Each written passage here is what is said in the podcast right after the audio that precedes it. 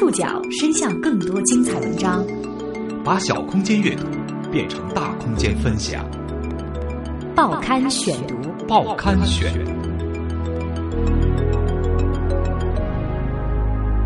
把小空间阅读变成大空间分享，欢迎各位收听今天的报刊选读，我是宋宇。今天为大家选读的文章摘自《中国新闻周刊》。不久前，刘慈欣获得雨果奖，让大众重新关注中国科幻文学。中国最欠缺的一个东西，中国科幻电影，那就是科幻的情怀。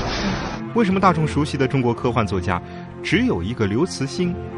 中国的科幻小说经历了怎样曲折的发展历程？都有哪些人在从事中国科幻小说的创作？他们未来会像刘慈欣一样成为畅销书作家吗？报刊选读今天为您讲述中国科幻后来者。故事要从上世纪六十年代说起，那时美苏争霸，两国在外太空探索上展开了激烈竞争。中国也不甘示弱，搞了个红岸工程。女主角叶文洁作为一名天体物理学家，也加入了该计划。我们现在听到的这个片段，出自最近在不少人朋友圈里热传的一段视频，十二分钟看完九十万字科幻神作《三体》，是由一个九零后青年郭多明所制作的。实际上，自从八月二十三号刘慈欣的作品《三体》获得由世界科幻协会所颁发的第七十三届雨果奖最佳长篇小说奖之后，和《三体》相关的话题总是能够引发一阵热议，一股科幻小说热也似乎在国内席卷而来。中国科幻的春天似乎已经到了。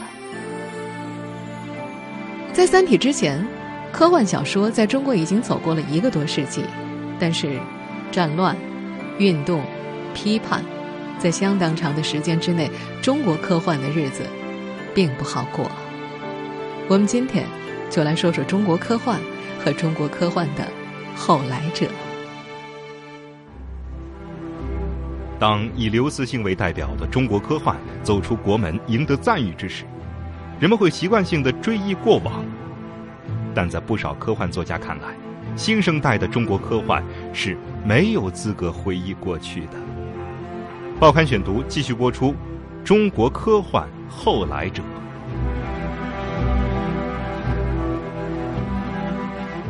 上世纪八十年代初，刘慈欣已经是一个彻头彻尾的科幻迷了。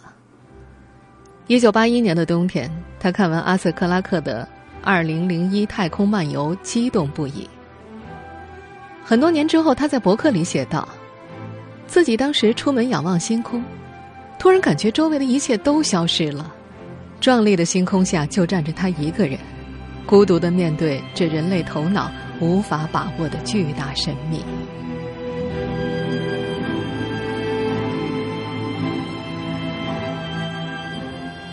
那几年，他可以从好几本杂志上看到国内的科幻小说。除了当时刊名还叫做《科幻文艺》的《科幻世界》，还有《科幻海洋》《科幻时代》《科学画报》，以及黑龙江出版的《科幻小说报》，一些大型丛书把每年的小说收集到一块儿，出版成《科学神话》。他甚至还能在主流文学的一些刊物上找到科幻作品，比如说《人民文学》和《十月》。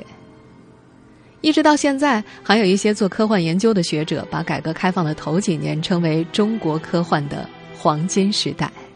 实际上，西方科幻小说在一九零几年就已经进入了中国，但是连续受到战争和文革影响，其发展数次断流。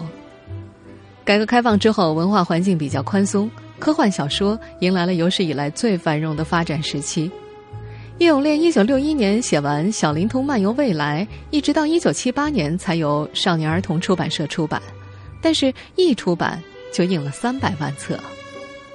那时候，科幻迷们总算有机会阅读他们喜欢的小说了。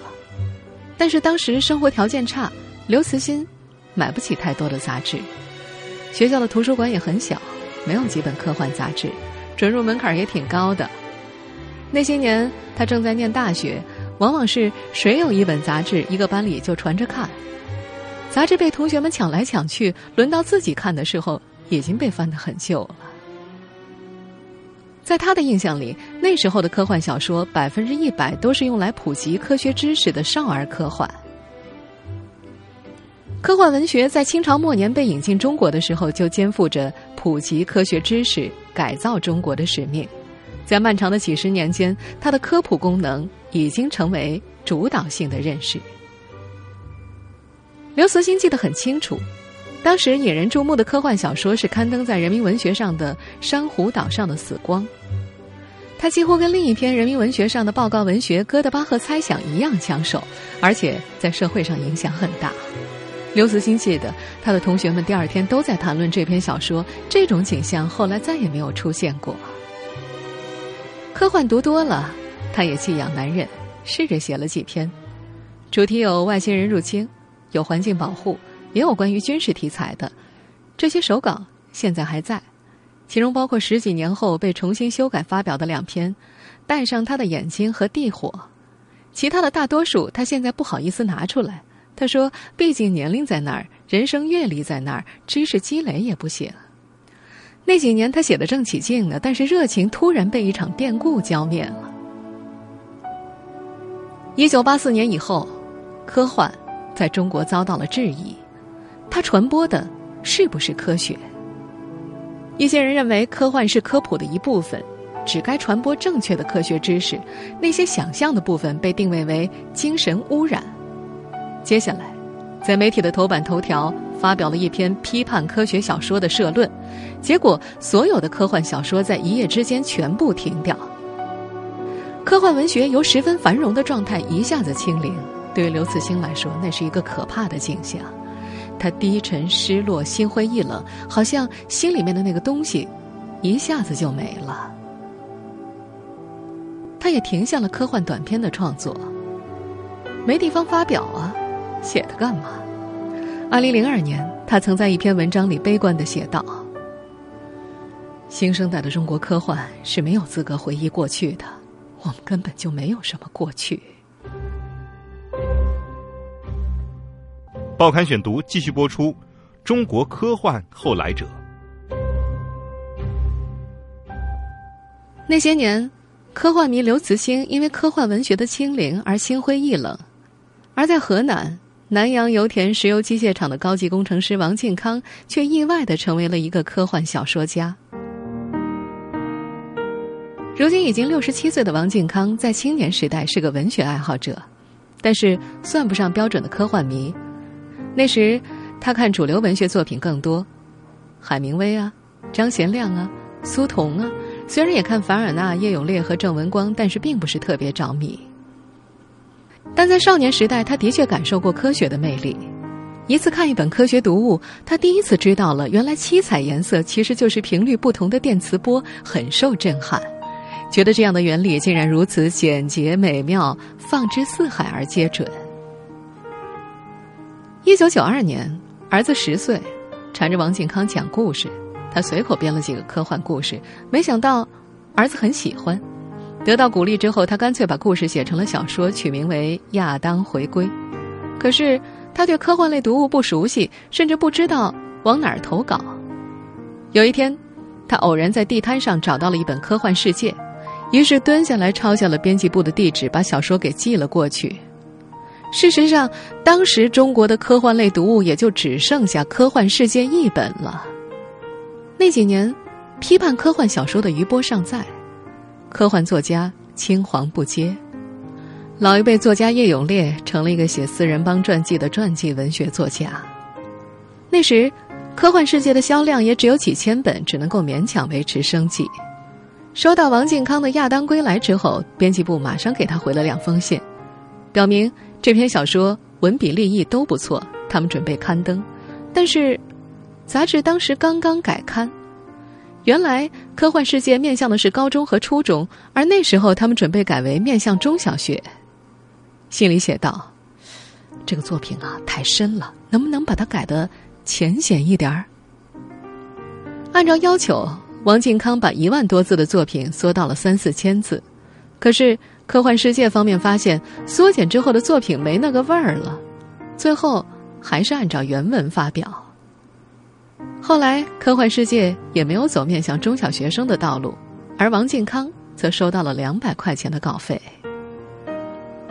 近二十年之后，科幻世界杂志社的副总编姚海军在王靖康作品集《转生的巨人》序言里这样评价：王靖康的出现意味着一个时代的开始，而那个时代甚至可以用王靖康时代来命名。他形容王靖康初一闯入科幻界，便显现出明星般的光芒。亚当回归之后，王靖康频频投稿，屡次获奖。一九九五年，科幻世界发表了他的小说《生命之歌》，读者十分喜欢，杂志又登了满满两页读者来信。王靖康感动得热泪盈眶，决定把科幻小说写下去。一九九七年。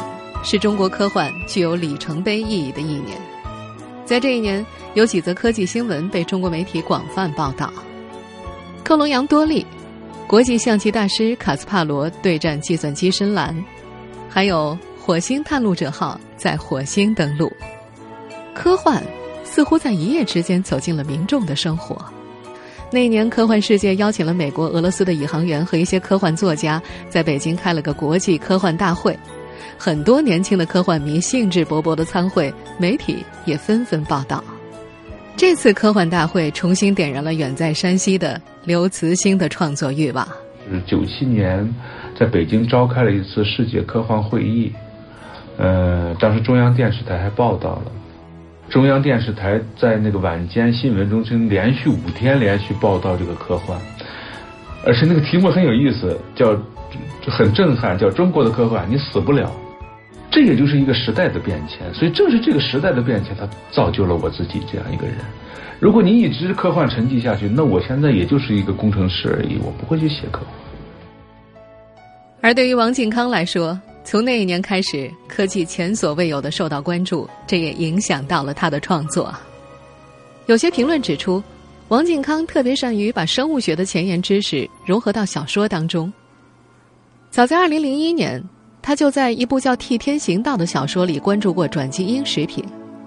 那部小说里，美国的一个公司商业化的销售带有自杀基因的种子，这种种子只能够种一年，第二年必须向他们重新购买。这位科幻小说作家在接受采访的时候说：“这是一个社会问题，为了吃饱饭，转基因避免不了，还得往前走。但是。”小说中转基因让农作物断子绝孙，我觉得有点过。很多事情吧，从一个层面看是正确的，但从另一个层面看，有可能就是不正确的。人类社会短期的合理是不是符合长期的合理呢？我当时很矛盾。除了转基因食品，在克隆技术成为流行概念和热议话题之后，王靖康还曾经写过一部以克隆为题材的长篇小说《癌人》，他的想法更进一步。癌细胞克隆，在那部小说里，癌细胞成为了人体内的细胞叛逆者。科幻作家柯西曾经评价：癌基因居然成长为比人类更擅长生存、也更加强大的个体，这其中的意义既惊心动魄又发人深省。实际上，中国科幻小说在题材上得到拓展，是王靖康。韩松、何西等一批大众并不熟悉的作家共同完成的，其中也包括1999年开始在科幻世界发表短篇作品的刘慈欣。在那个时候，他们被称为中国科幻的新生代，是中国最好的科幻作家。不过，虽然王靖康他们被称为中国最好的科幻作家，但在相当长的时间范围之内。科幻在中国一直是小众的，中国科幻突破小众、引发大众关注的起点，还要等到刘慈欣的《三体》面世后。报刊选读继续播出《中国科幻后来者》。刘慈欣写完《三体》系列的最后一部作品是在二零一零年，在那个时候，他已经是中国科幻作家里的中坚力量，也是中国最受欢迎的。科幻小说作家，掌声有请大刘和韩松。中央电视台小崔说是曾经在二零一零年做过一次关于中国科幻文学的节目。那天演播室里请来了上百个科幻迷，现场欢呼声、尖叫声无比热烈。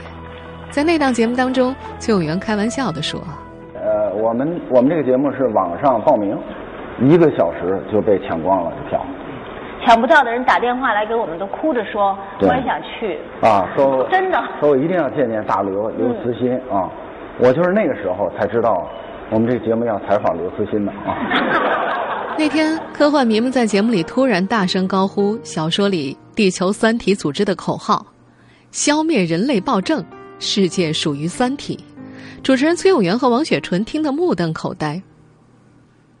崔永元在节目里的那句玩笑话，其实从另外一个侧面反映了那时中国科幻文学在大众心目当中的知名度。毕竟，节目上的轰动一开始仅仅局限于小圈子里，因为那时候的科幻读者大多数是在校的学生。虽然经过了上世纪九十年代的复兴，但是科幻小说在中国的地位和境遇仍然没有得到太大的改变。但是紧接着，《三体》系列竟然在 IT 界火了起来。很多互联网企业的 CEO 常常在演讲里用书中的黑暗森林来类比国内互联网业界的竞争状态，将维度攻击视为企业之间的竞争法则，甚至把小说中的名句挂在嘴边，那就是“毁灭你，与你何干”。小米的创始人雷军曾经四处推荐这部小说，三六零的董事长周鸿祎则公开称自己是三体粉，还在电影《三体》里客串出演一个角色。作为一个科幻小说爱好者，我其实几年前就读了这本小说。那这次他们那个邀请我来客串一个角色。接着，《三体》又进入了科技界和主流文学界的视野。研究宇宙学和弦论的理论物理学家李淼专门写了一本《三体中的物理学》。国家空间技术研究机构也邀请刘慈欣做讲座交流。而至于长期忽视科幻题材作品的主流文学界，用刘慈欣的话说，《三体》像一个突然闯入的怪物，让评论家们不知所措，又不得不正视。每每被读者津津乐道的《三体》话题，都是黑暗森林法则。刘慈欣在书中构建出来一个黑暗而绝望的宇宙，宇宙如同一片黑暗的森林，每个文明都是带枪的猎手。他们小心前行，并随时准备消灭掉那些犯傻的暴露者。在《三体》里，傻乎乎暴露自己的是地球，由此人类文明面临灭顶之灾。在《三体》的第三部《死神永生》里，女主人公程心的人性和善意一次一次导致了最坏的结果。刘慈欣曾经表示，《三体》是在讨论人类主流的价值观、主流的道德观放到极端环境下是否成立。在两千年之后，除了刘慈欣，很多新时期的中国科幻作家也都对宇宙末日的黑暗进行了描写。他们对于科学技术和人类未来产生了怀疑和忧虑。科学技术从某种程度上被黑暗化，人类的未来也显得越来越阴暗。在六零后科幻作家王靖康的《逃出母宇宙》里，末日社会产生了极端专制、一夫多妻与超级灾难相适应的价值与道德体系。而另外一位科幻作家韩松的新书《独唱者》则塑造了一个荒诞可怖的国度和许多被文明城市困住的人。而有趣的是，在上个世纪，大量的中国科幻作品都是关于科学乐观主义的。刘慈欣分析说，上个世纪科幻小说的市场意识不像现在这么强，而现在小说的类型化和市场化是造成科技负面变化的原因。为了写出一个好看的故事，吸引读者，作家一般都会选择一个很灰暗的未来。你比如说，假如有一个理想世界，你好我好大家都好，人人什么都能实现，世界和平，世界大同，这这能写出什么东西来？这这这种故事很乏味的。我们的一切需求都满足了的话，这样的未来是不是不不光是对小说它乏味，对其中真正生活于其中的人来说，可能也是个很乏味的。呃，我的意思很简单，就是说，科幻小说中他描写那些很阴暗的未来，嗯，很负面的未来，就是为了让他的故事更有吸引力。不过，在加拿大科幻作家罗伯特·索耶看来，中国科幻小说在描写末日题材时表现出来的黑暗与严酷有其他原因。二零一四年，他来到中国访问时说：“这同中华民族在国家和历史上的遭遇有关。”而作为一个加拿大人，他对人类在宇宙当中的未来。就持一种乐观的态度。作为中国的第一代科幻迷，刘慈欣这波六零后科幻作家被称为新生代。现如今，八零后新一代科幻迷已经长大，并且也开始尝试科幻写作，他们被称为新新生代。其中一些作家正是由《三体》吸引而来的。报刊选读继续播出：中国科幻后来者。在中国，科幻题材作品一直处于一个尴尬的位置，它不属于纯文学范畴，也时常被排挤在通俗文学之外。更多的是分散在儿童文学等各类偏远的文学流派当中，但是新新生代科幻作家还是倔强的生长了起来。二零一零年十二月，八零后北大毕业生李俊以宝树作为笔名，给刘慈欣的《三体》写了整整十七篇的同人小说，故事以原作小说里一个被外星文明掳去的人类作为主人公，发表在。水木清华科幻版和百度刘慈欣贴吧之后大受好评，刘慈欣后来也评价说自己想写的都被他写了，宝树确实是个奇人，宝树因此声名鹊起，并且成为一个职业科幻作家。他是一个不折不扣的《三体》迷，从《三体世界一》在科幻世界连载开始，他就开始追读，看的简直是血脉膨胀，拍案叫绝。宝树原本的专业是哲学。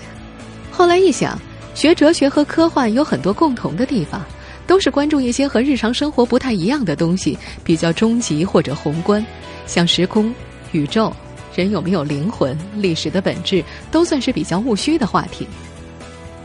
在小的时候，这个叫李俊的男孩喜欢看《十万个为什么》，其中最喜欢的是天文那本。他还记得封面照片就是当时美国勘测器所拍到的火星照片，他经常盯着看很久，想象那个星球上会是个什么样子。跟宝树一样，新成长起来的新新生代科幻作家们都是看《十万个为什么》、好莱坞科幻电影和科幻世界长大的，他们也受到动漫和港台文化的影响。当刘慈欣住在山西娘子关，只以手机和电子邮件跟外界沟通的时候，他们的手机里会有各种微信群，科幻群啊、作家群啊，还有粉丝群。跟传统的作家不一样，现在的读者跟新新生代的科幻作家几乎是亲密互动的。在他们成长的过程当中，还发生过一件重要而又有些荒诞的事情。那是一九九九年。那年夏天，全国语文高考的作文题目是“假如记忆可以移植”，而就在同一年七月，《科幻世界》杂志做了一个名为“记忆移植”的专题。于是家长们发现，原来多看科幻类杂志对高考也是有帮助的。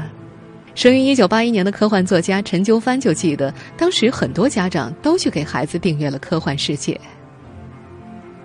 一九九七年一月。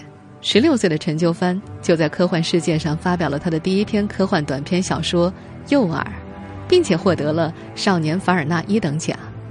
两千年，他考入北京大学，先后发表科幻作品，获了不少奖。毕业之后，他先后在谷歌和百度公司工作，现在又进入了一家科技创新公司，业务包括虚拟现实和动作捕捉。现在他的微博认证是业余科幻作家，平时只用百分之二十的时间写作。与他的主业一样，他在科幻创作方面也会关注比较前沿的话题，比如这两年出品的科幻电影所关注的大主题——人工智能。在这位年轻的科幻作家看来，一方面这折射出了科技圈的动态，另一方面也是一种恐惧心理的投影。人还是非常担忧自己可能创造出来超越人类的智慧形式。他和另外一位年轻的科幻作家夏家都写过几个。关于人工智能的作品，在刘慈欣看来，网络环境下成长起来的新新生代科幻作家们的学历更高，知识面更广，更重要的是，他们思想中那种条条框框的东西比老一代的作家要少得多，更加活跃，视角也更加丰富。刘慈欣觉得，这批新新生代的不足之处就是比较年轻，社会阅历可能少，但是这个以后会很快弥补。这批新新生代的科幻作家，他们的创作关注点和前辈们也有不同。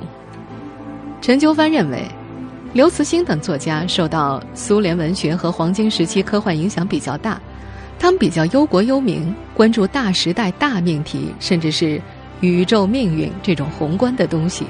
但是像他这样的八零后作家，作品跟个人情感有更多的关系，切口也比较小，更加个人化。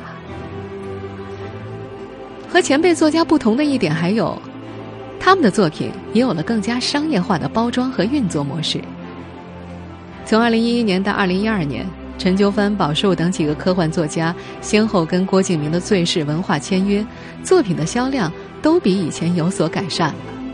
实际上，从刘慈欣开始，中国科幻正在实现从杂志时代向畅销书时代过渡。而这几位签约最适的年轻作家，则很有可能会成为未来的畅销小说家。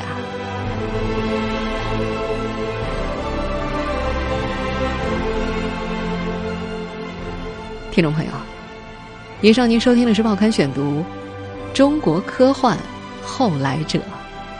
我是宋宇，感谢各位的收听。今天节目内容摘自《中国新闻周刊》，收听节目复播，您可以关注《报刊选读》的公众微信号，我们的微信号码是《报刊选读》拼音全拼。下次节目时间再见。